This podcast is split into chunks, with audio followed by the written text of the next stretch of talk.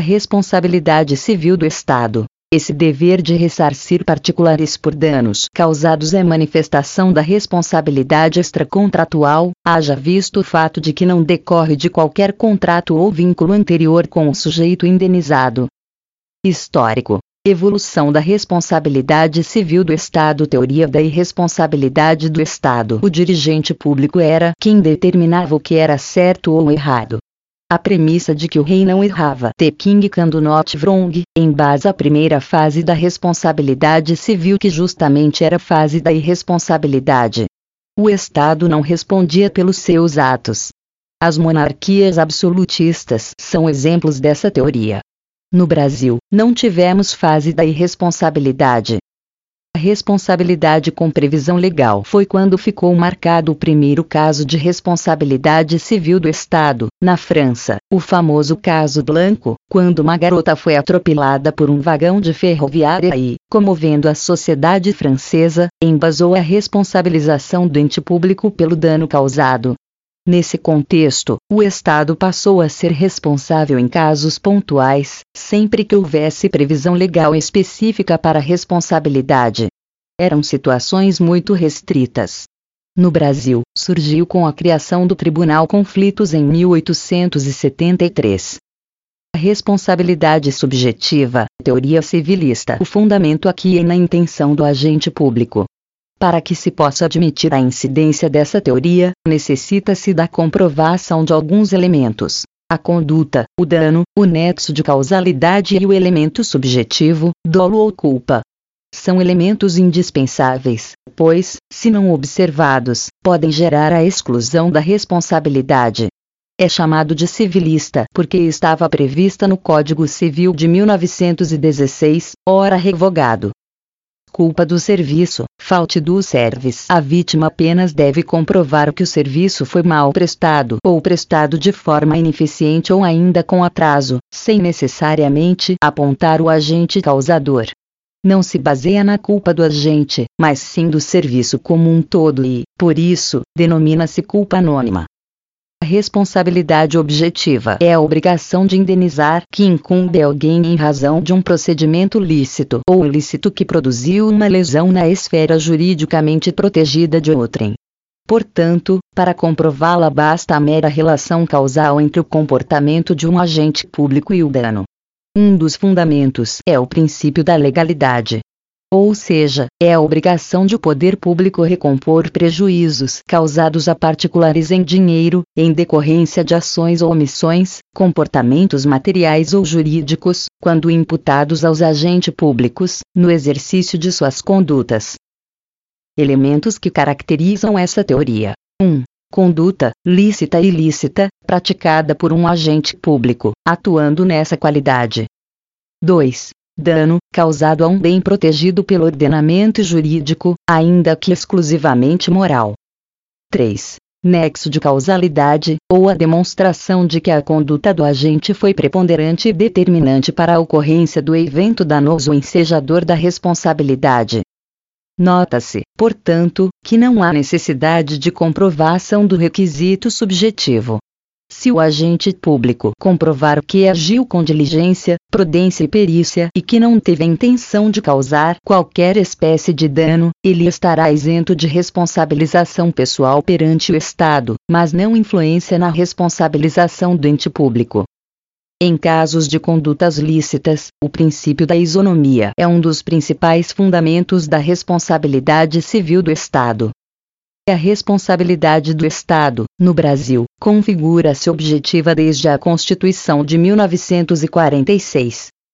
A responsabilidade civil do Estado na CFRB-88 A CF regulamenta a responsabilidade civil em seu artigo 37, parágrafo 6 as pessoas jurídicas de direito público e as de direito privado prestadoras de serviços públicos responderão pelos danos que seus agentes, nessa qualidade, causarem a terceiros, assegurado o direito de regresso contra o responsável nos casos de dolo ou culpa. Ressalta-se que a responsabilização do Estado, estampada no texto constitucional, é objetiva, mas a responsabilização do agente, perante o Estado, é subjetiva, decorrendo de comprovar ação de dolo ou culpa.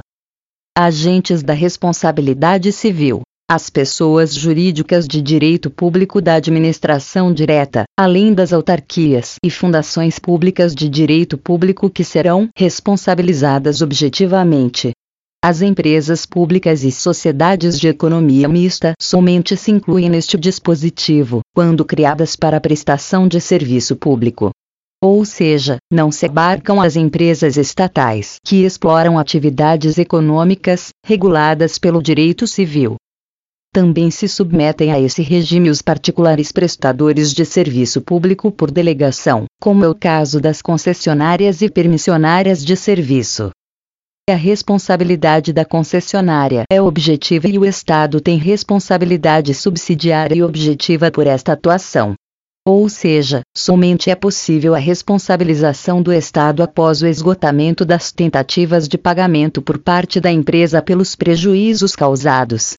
Frise-se. A responsabilidade subsidiária não se confunde com a responsabilidade solidária, que seria quando ambos respondessem ao mesmo tempo, solidariamente. Em nome do princípio da isonomia, o STF já decidiu que, ainda que o dano seja causado a terceiro, não usuário do serviço público, a responsabilidade também será objetiva, pois, se a própria Constituição não diferencia, não cabe ao intérprete diferenciar os danos causados a terceiros em virtude de serem ou não usuários do serviço. Ademais, em razão do princípio da impessoalidade, a responsabilidade é atribuída à pessoa jurídica, já que o ato praticado pelo agente não é dele sim da pessoa que ele representa. Nesse sentido, o STJ pacificou que o Estado responde inclusive por atos de terceirizados, contratados por interposta pessoa para prestar serviços públicos. No que tange a serventias extrajudiciais, a responsabilidade dos notários será subjetiva, muito embora se qualifiquem como delegatários de serviço. A responsabilidade objetiva é a responsabilidade civil das pessoas jurídicas de direito público e das prestadoras de serviço público não depende da comprovação de elementos subjetivos ou ilicitude, baseando-se, somente, em três elementos. 1. Conduta, deve ser de determinado agente público que atue nessa qualidade ou, ao menos, se aproveitando da qualidade de agente para causar o dano. Dessa forma, ainda que o agente público não esteja em seu horário de trabalho, caso ele se aproveite da qualidade de agente para ensejar o dano, estará configurada a hipótese de responsabilização do ente público. A situação é corolário da teoria da imputação volitiva, ou teoria do órgão, Ressalte-se que o entendimento majoritário é que a conduta que enseja responsabilidade objetiva do ente público é a conduta comissiva. 2. Dano. É imprescindível que haja dano. Melhor, dano jurídico. Ou seja, o dano a um bem tutelado pelo direito, ainda que exclusivamente moral. Ressalta-se que a doutrina é pacífica no sentido de que o mero desconforto a um particular não configura dano moral sujeito à indenização. Por isso, não basta provar a existência de prejuízos, uma vez que é indispensável que se trate de dano jurídico. Nos casos de danos decorrentes de atos lícitos, a responsabilização do ente estatal depende da comprovação de que estes danos são anormais e específicos. Nos atos ilícitos não ocorre esse aditivo porque a conduta por si só já gera o dever de indenizar, haja vista a violação direta ao princípio da legalidade. Sendo assim, os danos normais, genéricos, que decorram de condutas lícitas do ente público resultam do chamado risco social, ao qual todos os cidadãos se submetem para viver em sociedade. As restrições normais, decorrentes da atuação lícita, não ensejam responsabilidade civil do Estado. Se o dano é genérico, todo mundo tem que suportar. 3. Nexo de causalidade. O Brasil adotou a teoria da causalidade adequada por meio da qual o Estado responde, desde que sua conduta tenha sido determinante para o dano causado ao agente. Vale ressaltar que a teoria da interrupção do nexo causal pode excluir a responsabilidade estatal. Com isso, interrompe-se o nexo de causalidade todas as vezes em que a atuação do agente público não for suficiente, por si só, a ensejar o dano ora reivindicado podem excluir a culpa do Estado. caso fortuito, força maior e culpa exclusiva da vítima. Teorias da responsabilidade civil do Estado Risco administrativo responsabiliza o ente público, objetivamente, pelos danos que seus agentes causarem a terceiros. Contudo, admite a exclusão da responsabilidade em determinadas situações em que haja exclusão de algum dos elementos desta responsabilidade. O Brasil adota esta teoria, com isso, a atividade administrativa tem o fim de alcançar o bem comum e se trata de uma atividade altamente danosa. Para excluir a responsabilidade objetiva, deverá estar ausente pelo menos um dos elementos, quais sejam conduta, dano e nexo causal risco integral. Conforme essa teoria, a simples existência do dano e do nexo causal é suficiente para que surja a obrigação de indenizar para a administração, pois não admite nenhuma das excludentes de responsabilidade. Nesses casos, não se adota a teoria da causalidade adequada e, desta forma, não se admite a exclusão do nexo causal, sendo o servidor público responsável ainda que sua conduta, remotamente, concorra para a prática do dano. Sendo assim, a responsabilização do Estado é absoluta. Embora o Brasil adote a teoria do risco administrativa, há alguns resquícios do risco integral, nos casos a. Atividade nuclear, danos comissivos e omissivos. b. Dano ao meio ambiente, quanto aos atos comissivos. Em relação a atos omissivos, o STJ vem se posicionando a favor de que a teoria do risco administrativo ainda se aplica, no entanto, a responsabilidade objetiva do Estado será de execução subsidiária, sendo necessário prévio esgotamento das tentativas de cobrança de indenização do poluidor direto. C. Acidente de trânsito. Decorre do seguro obrigatório, DPVAT. Nesses casos, o Estado não figura no polo passivo da ação judicial. D. Crimes ocorridos a bordo de aeronaves e danos decorrentes de ataques terroristas responsabilidade por omissão do Estado. A maioria da doutrina entende que a conduta omissiva não está abarcada pelo artigo 37 da CF. O não fazer do Estado, a falta de atuação, não geraria responsabilidade objetiva nos moldes do texto constitucional. Dessa maneira, a doutrina dominante reconhece que, em caso de omissão, aplica-se a teoria da responsabilidade subjetiva, na qual o elemento subjetivo está condicionando o dever de indenizar. Ressalta-se que a responsabilidade subjetiva aplicável, nesse caso, não é aquela apresentada pela teoria civilista, ou seja, não depende da demonstração de dolo ou culpa do agente público, mas sim da responsabilização da culpa anônima. Relembre-se que tal teoria entende que a má prestação do serviço ou a prestação ineficiente geraria responsabilidade subjetiva do Estado. Sendo assim, são elementos definidores da responsabilidade do Estado em casos de omissão de seus agentes. O comportamento omissivo do Estado, o dano, o nexo causal e a culpa do serviço público. Com isso, a responsabilização, nesse contexto, depende da ocorrência de ato omissivo ilícito, ou seja, a omissão do agente deve configurar a ausência de cumprimento de seus deveres legalmente estabelecidos. Com efeito, o Estado não responde por fatos da natureza como enchentes e raios, e também não responde por atos de terceiros ou atos de multidões, como passeatas e tumultos, desde que tenha tomado as medidas possíveis para evitar os danos. Enze. Caso uma pessoa seja assaltada, ela não pode cobrar responsabilização do Estado, pois se trata de fato de terceiros. No entanto, caso os assaltos se tornem frequentes, ensejará a responsabilidade.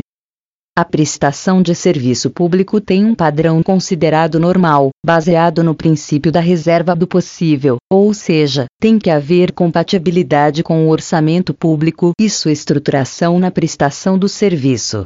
Logo, se o serviço for realizado dentro do padrão normal esperado, não há que se falar em responsabilizar o Estado por sua vez, não pode eximir-se de suas obrigações em oferecer o mínimo existencial de sobrevivência para os administrados, utilizando-se do princípio da reserva do possível.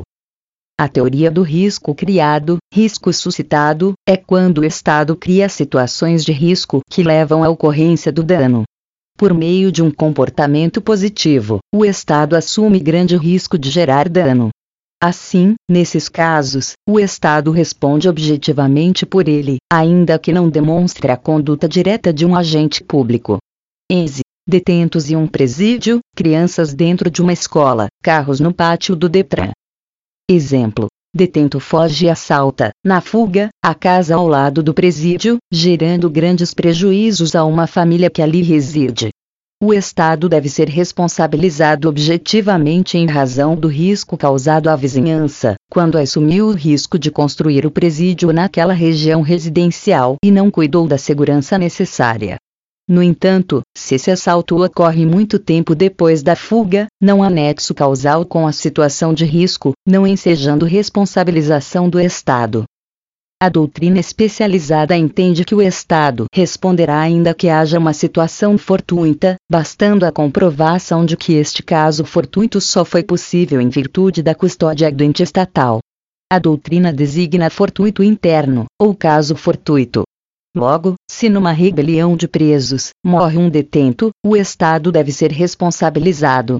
Em sentido contrário, se um preso é atingido por um raio dentro do presídio, a princípio, não haveria responsabilização do Estado. Isso é um fortuito externo, força maior. Assim, a responsabilização, nesses casos, dependerá somente da comprovação de que a custódia é uma condição sem a qual o dano não teria ocorrido. Indenização. Faz-se necessária a diferenciação acerca das hipóteses que podem ensejá-la, para que não se imagine que todo pagamento de indenização pela fazenda pública se configure na hipótese de responsabilidade civil do Estado. Há, em primeiro plano, a responsabilidade contratual, que seria aplicada pela Lei 8.666, 93, a jurisprudência do STF afirma que no caso de furto de carro privado em estacionamento público, quando o ente oferece estacionamento fechado, com grades de segurança, assume contratualmente o dever específico de zelar pelos bens ali estacionados. Dessa forma, a responsabilidade do Estado estaria configurada assim, no entanto, baseada na Lei 8.666, 93, que regulamenta a responsabilidade contratual também a indenização por sacrifício de direitos, como no caso de intervenção do Estado na propriedade privada. Por fim, a responsabilidade civil do Estado decorre da atuação que só indiretamente causa dano a um particular. A conduta do agente não é direcionada a restringir o direito, mas sim a atuar em prol da coletividade. O prejuízo é consequência indireta dessa atividade. Excludentes de responsabilidade do Estado. Para a configuração da responsabilidade estatal, devem concorrer os três elementos. A ausência de qualquer um destes exclui o dever de indenizar do ente público. Dessa forma, a doutrina que aponta o caso fortuito, a força maior e a culpa exclusiva da vítima como únicas hipóteses de excludentes de responsabilidade, está totalmente equivocada, já que essas hipóteses são apenas exemplos. Com isso, se não houver dano jurídico estará afastada a responsabilidade do Estado, assim como se exclui a responsabilização pública se não houver conduta de agente público ou se ele não estiver atuando na qualidade de agente quando praticou a conduta. Por fim, a exclusão do nexo causal também retira o dever de indenizar do Estado. Pode-se perceber que, em determinadas situações, não se pode atribuir exclusivamente à vítima o dano causado, porém, verifica-se sua participação no evento danoso. Trata-se de situação de culpa concorrente entre a vítima e o ente público. Nesse caso, não obstante não seja possível a exclusão da responsabilidade, haverá redução do valor indenizatório a ser pago pelo Estado. A responsabilidade do agente público a responsabilização do agente público se dá quando a vítima cobra ao Estado, em situação de responsabilização objetiva e, logo após, o Estado cobra do agente, em situação de responsabilização subjetiva, ou seja, após a análise de dolo ou culpa do agente, perante o Estado em ação de regresso. Conforme o entendimento do STF, não é possível a propositura de ação, diretamente, em face do agente público causador do dano.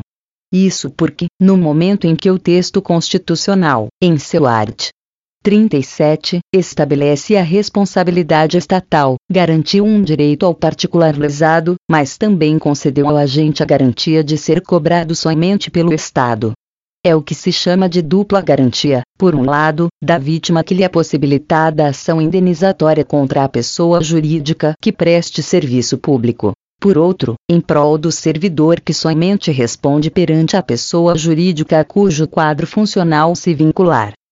Esse entendimento também não admite a propositura de ação per saltum da pessoa natural do agente. Por isso, a conduta do agente público não deve ser imputada à pessoa do agente, mas sim ao Estado que está atuando por meio dele.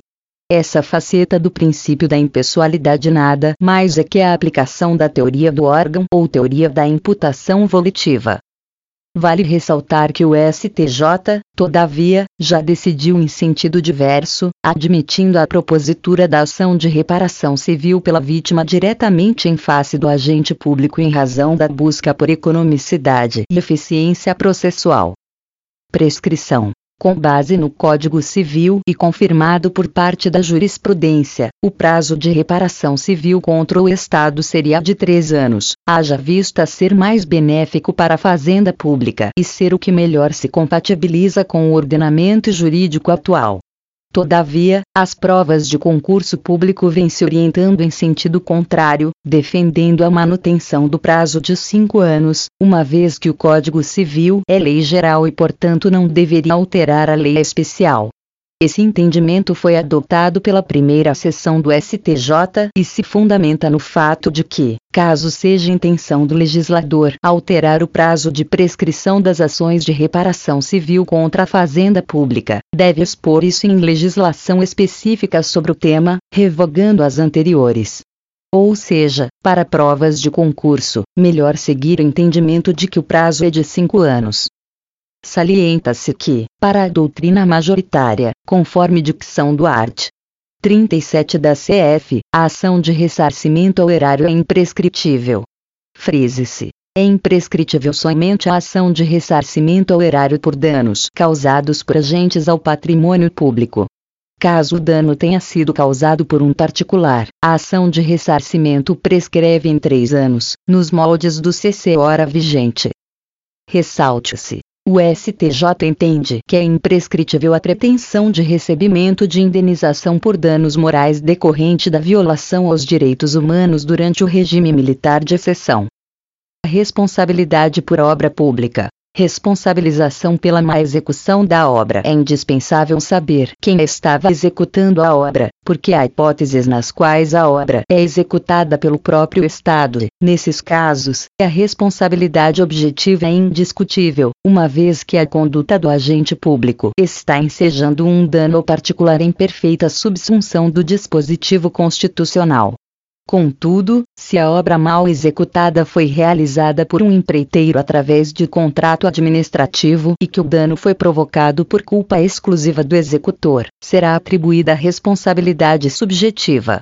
Por sua vez, a responsabilidade do ente público é subjetiva, desde que se comprove a não fiscalização do contrato por parte do ente público contratante responsabilização pelo simples fato da obra. Nesse caso, a obra causa danos sem que tenha havido culpa de alguém, ou seja, o dano não decorre da sua má execução, mas sim da existência da obra. Com efeito, o simples fato de a obra existir poderá vir a causar um dano particular. Assim, é irrelevante saber quem está executando a obra. Ter-se a responsabilidade objetiva do Estado, responsabilidade por atos legislativos. O legislador se enquadra dentro do conceito de agente estatal. Contudo, para a definição acerca da responsabilização ou não do ente estatal por atos legislativos, se faz necessária a diferenciação entre leis de efeitos concretos e leis em sentido formal e material. Leis de efeitos concretos ostentam a qualidade de lei em sentido formal, porém não o são em sentido material, sendo, em verdade, atos administrativos. São as chamadas leis de efeitos concretos. Dessas leis, decorre a responsabilidade civil do ente que as emanou, assegurado ao lesado direito à reparação do dano, nos mesmos moldes da responsabilidade civil do Estado por atos administrativos, com base da teoria do risco administrativo. Nesses casos, por se tratar de verdadeiros atos administrativos, eles ensejam responsabilidade objetiva do Estado nos moldes estipulados pelo art. 37 da Carta Magna. Leis em sentido formal e material são os atos legislativos típicos. Em se tratando deles, inexiste responsabilidade civil do Estado por sua edição. Para a doutrina, excepcionalmente, existe a responsabilização.